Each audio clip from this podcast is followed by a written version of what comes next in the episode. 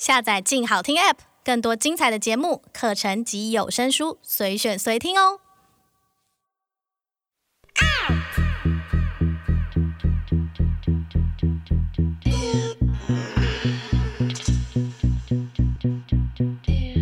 收藏之，阅读之，用耳朵阅读，聊天一个人的收藏。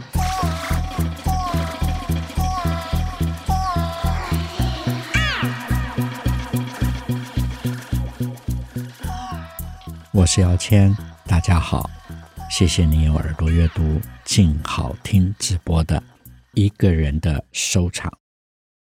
上一期跟大家聊到。鲁本斯说过：“这一次我要跟大家分享我收藏的鲁本斯，是他中晚期的作品《抹大拉的忏悔》。抹大拉，我想了解宗教、了解圣经故事的人应该都会知道他。他是耶稣十二个门徒之外的一位女性门徒。”因为她是女性，所以没有列在十二大门徒里面。当然，另外在许多野史都暗示，她与耶稣之间应该不仅仅只是师徒之情，这就另外再说了。而抹大拉最重要的，他的个人故事是：他虽然出身卑微，甚至有过不好的职业。直到遇到耶稣，跟耶稣忏悔而得到了救赎。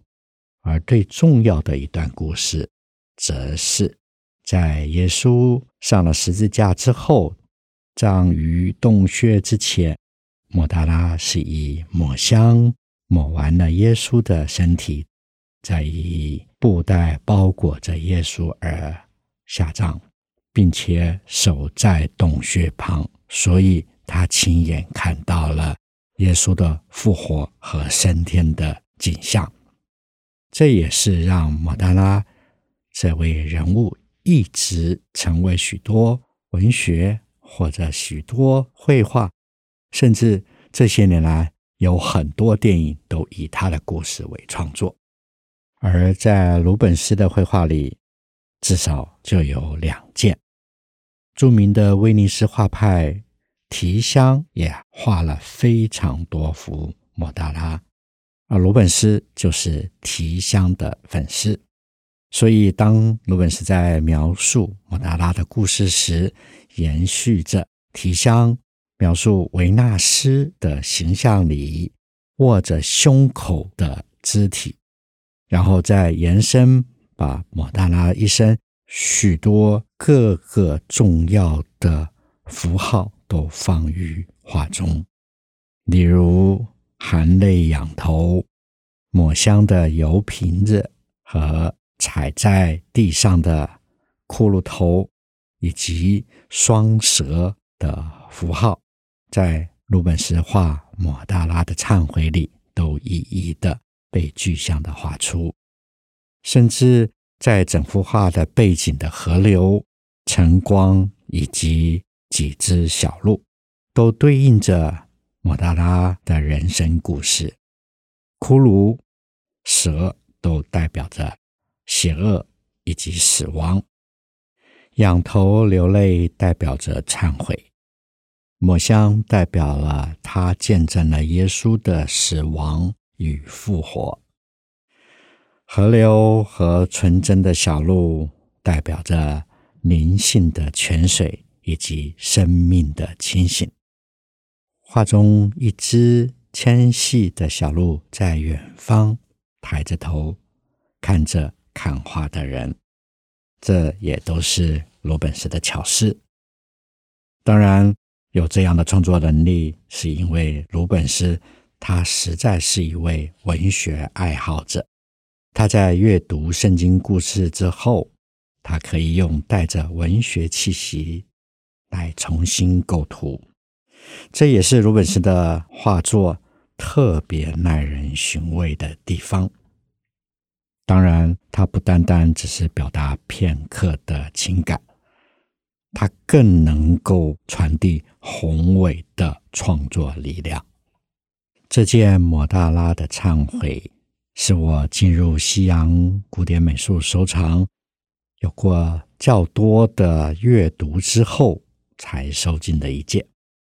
当然，除了作品本身让我有很多的探究之外，这件作品也有着非常传奇的故事，是在我收藏之后有了一段不一样的历程，因为。在之前美术专家的考证里面，鲁本斯曾经有过一幅相近但是更大的画作，画中的人物几乎是一模一样，相似的背景，只是左右两侧继续延伸，增添了好几位天使，从小天使到少年天使。对着画中的抹大拉，这件更大尺幅的创作，曾经在柏林的弗里德里希威廉博物馆。我想，许多去过柏林的朋友应该知道，柏林的市中心在河流中有一块沙洲地，大家称它为博物馆岛，因为德国许多重要的博物馆。都建立在这块沙洲地上。在二战之前，弗里德里希威廉博物馆是其中的一间，它以西洋古典收藏为主。其中，它有一间画室就摆满了鲁本斯的画作。但是，希特勒在宣布投降之时，怨恨难消的英法联军。以及俄罗斯在最后一日泄愤式的轰炸德国各座拥有重要文物的城市，而柏林的博物馆岛也是其轰炸目标。受创最惨烈的就是鲁本斯画室里面所有的作品，都在这一次的轰炸行为里。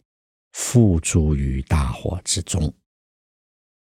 我在二零一八年去柏林工作，也顺便参观了修复重建后的博物馆，看到了一些博物馆的展览资料。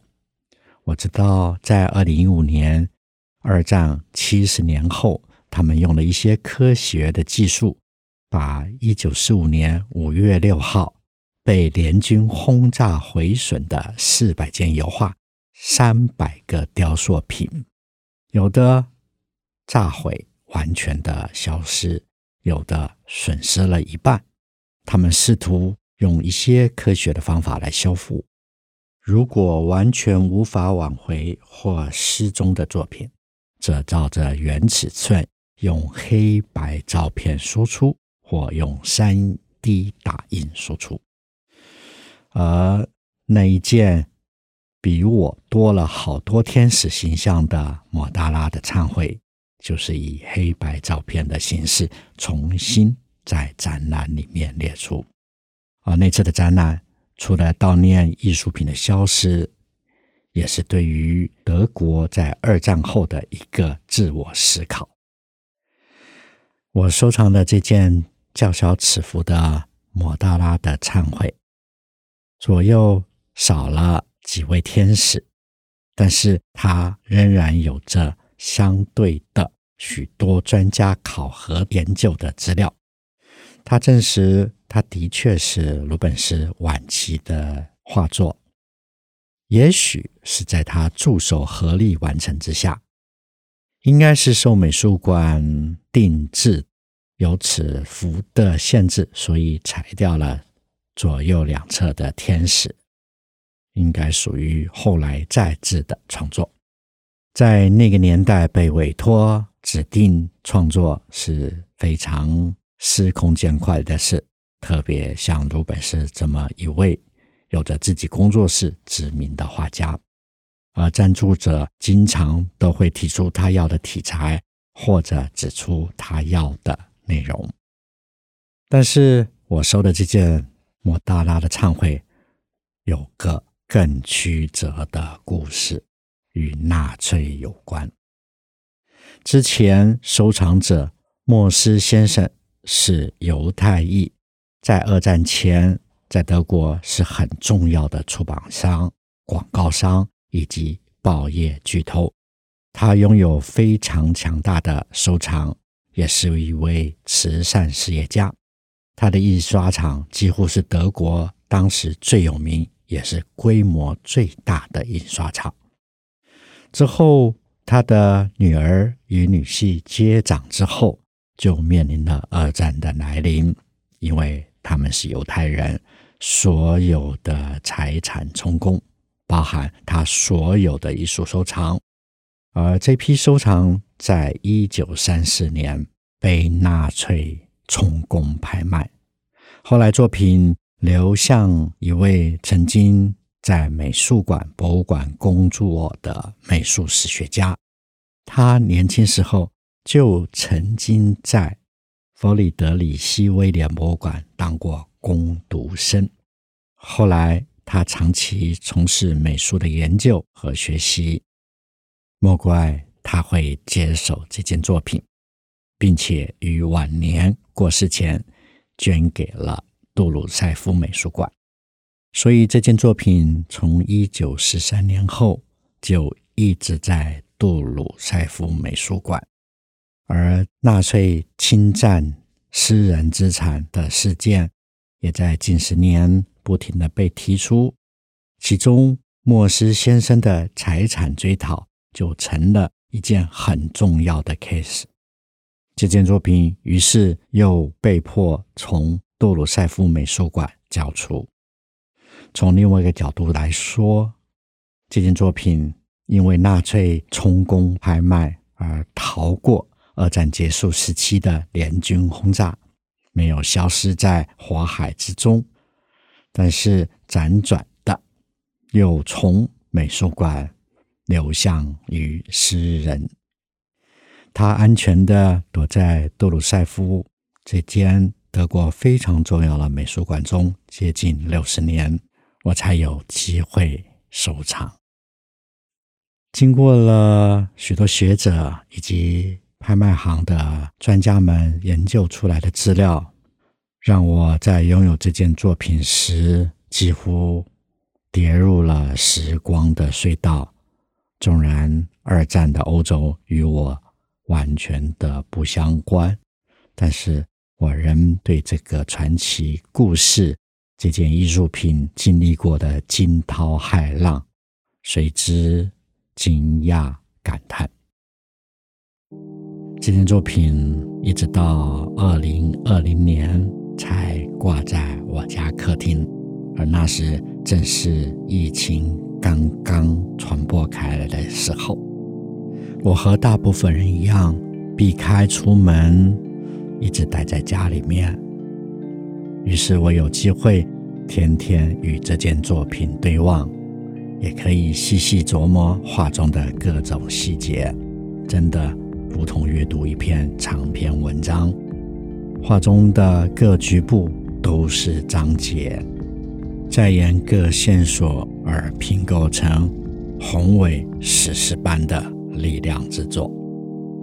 只可惜我家真的太小了，有一点点被这件作品充满的大量内容资讯和力量给撑着、压迫着。这也让我可以理解为什么鲁本斯作品在各美术馆。都放在较为空旷的空间去展示，因为他的作品真的具有相当大的能量，包覆着历史，包覆着宏伟的故事。我想，许多的故事的书写，经过不同的人，甚至同一个人去书写，但他在不同的年纪去书写，都必然。